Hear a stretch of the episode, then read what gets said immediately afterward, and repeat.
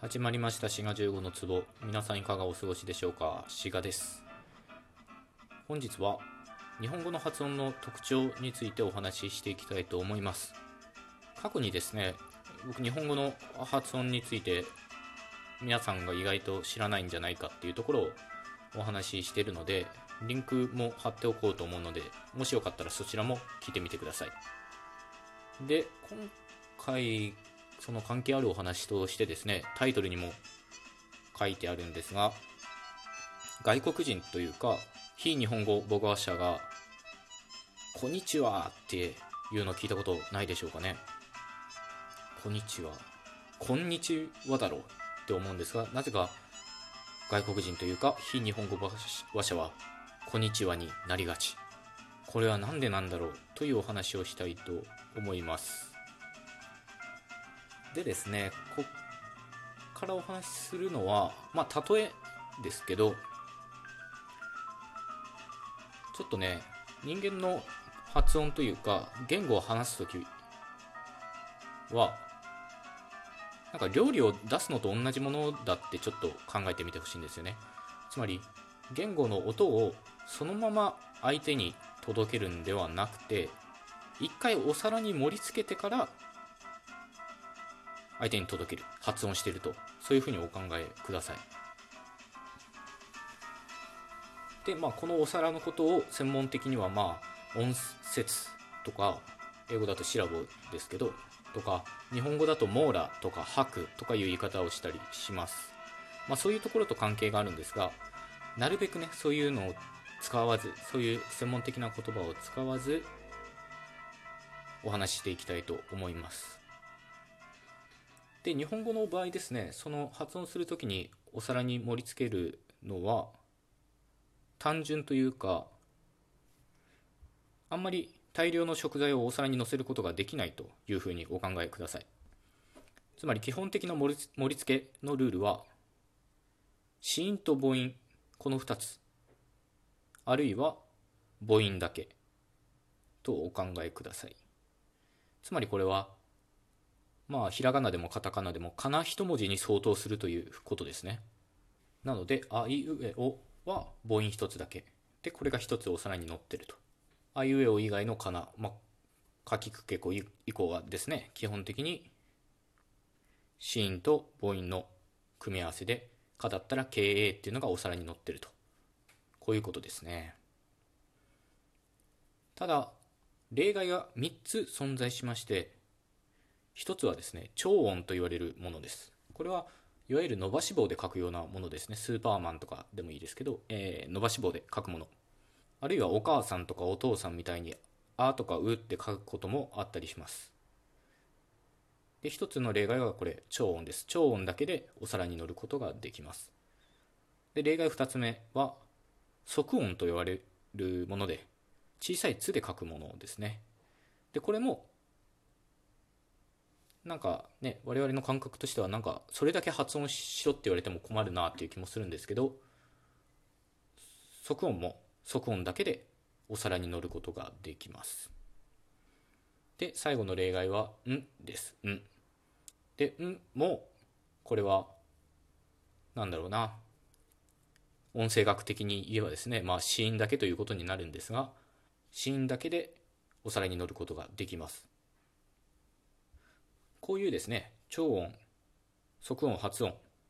あ発音って「ん」のことですけどこの3つの例外を除いてですね基本的には母音だけか子音母音の組み合わせでお皿に乗って発音されているとお考えください。一方ですねまあちょっと英語の例でいきましょうか。英語の場合は必ずしも日本語と同じようなルールで盛り付けてるとは限りません。うんむしろ子音母音で組み合わさってるようなそういう盛り付けの仕方の方が少なく感じるかもしれませんね。だ猫とかねキャットこれは子音母音子音っていう形でお皿に乗って出てきます。あとはペンっていうのも PEN 子音母音子音でお皿に乗って発音されています。で日本語もそうじゃないかと考えられるかもしれないんですけど日本語の場合は PEN がお皿に乗ってるんではなくて PE と N っていうふうに分かります。ペンです。あくまでペン。でまさにですねこんにちはがこんにちはになるのはここが原因なんですね。つまり日本語の場合はこんにちはこんにちはそれぞれカタカナでもひらがなでもいいんですけど文字で5文字でね書き表されるわけなんですがそれぞれ一つのお皿に乗って発音されます。こんにちは。一方英語の場合はんっていうのを一つだけでお皿に盛り付けるっていう習慣がないんですね。なんだろうな。漬物だけお皿に乗っけて出すことはないみたいな。漬物は他のお皿と一緒にしましょうみたいな感じですかね。なので「こんにちは」っていうふうに盛り付けてたのを英語母語話者の場合は「こんにちは」になってしまうと「ん」っていうのを前のお皿と一緒に盛り付けちゃうっていうことなんですね。なので「こんにちは」っていうふうになってしまう。んですよこれはですね発音「ん」だけに限らずですね。例えばおばさんとおばあさんって我々区別できるんですけどこれがね割と非日本語母語話者の場合は難しい場合もあります。つまり超音だけを一つのお皿に盛り付けるっていうことができなくておばあさんもおばあさんも同じ盛り付けの仕方に感じてしまうんですよ。でこれは小さい「つ」で書く即音も同様でさっきからとかがさっきからになっちゃうとかね。これもやはり即音だけお皿に盛り付けるっていう習慣がないのでそういうことになっちゃうということです。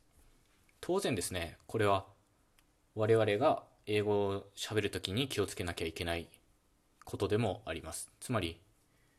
例えばですね何でもいいですけどまあバドミントンにしましょうか。バドミントンカタカナで言うときはバドミントン。6文字だっていう感覚があるんですが英語ではバドミントンなのでお皿3枚しか使わないんですよ。日本語6枚も使うのに。まあこれもやはりですね今言ったお話が関わっていて例えば bad で bad で一皿に乗って出されるところを日本語の場合そういうことができないのでつまり死因で終わる形でお皿に盛り付けられないので仕方なく D を取り外して「ば」で一皿。で次のお皿が D だけなんですけど D だけで死因だけでお皿使えないよってことなので仕方なく母音をつけて「ド」になると。でここでもう2皿使っちゃうんですね「バード」で「ミン」と「トン」についてはこれもやはり死んで終わることはないので「うん」っていうのを取り外してで日本語の場合はですねこのう「ん」っていうのはお皿1枚使うことができるので「み」「ん」と「うん」とこうなって倍になってしまうと。で計6枚使ってしまうということなんですね。まあまとめるとですねこの音をどういうふうにお皿に盛り付けるかっていうのは言語によって異なるっていうことですね。まあ、英語の場合今言ったようにその死因で終わるっていうのもそうですしスプレイみたいに死因が頭に3つ並ぶような盛り付け方も可能なんですよね。で日本語の場合はもう親密なんて考えられないみたいな感じなのでいちいち母音をくっつけて別々のお皿に盛り付けてスープレイとこういうふうに発音します。でもちろんですね今お話ししてることは全部例えの話ですのでこの盛り付け方がいいとか悪いとかそういうことではありません。こっちの盛り付け方綺麗なのにこっちはなんか汚らしいなとかそういうわけではなくてそれぞれの盛り付け方があるという事実をね知っていただけたらと思います。そういうことでですね今お話したのは最初の方ちょろっと言いましたけど音節とか網羅とか拍とか言われるまあ言語学的なねその専門用語で言うとそういうことなんですけど、まあ、気になる方いらっしゃったら是非 Wikipedia だけでもねちらっと見ていただけたら勉強になると思います。さあいかがだったでしょうか？どうなんでしょうね？割と思いつきで喋った割にはまとまって話せたんじゃないかなとちょっと自分では思ってます。リアクションやリアクションもそうなんですけどご意見ご感想等もねいただけると非常にありがたいのでぜひお願いします。では今回はこの辺で。よろしかったら番組クリップお願いします。ではまた次回。ごきげんよう。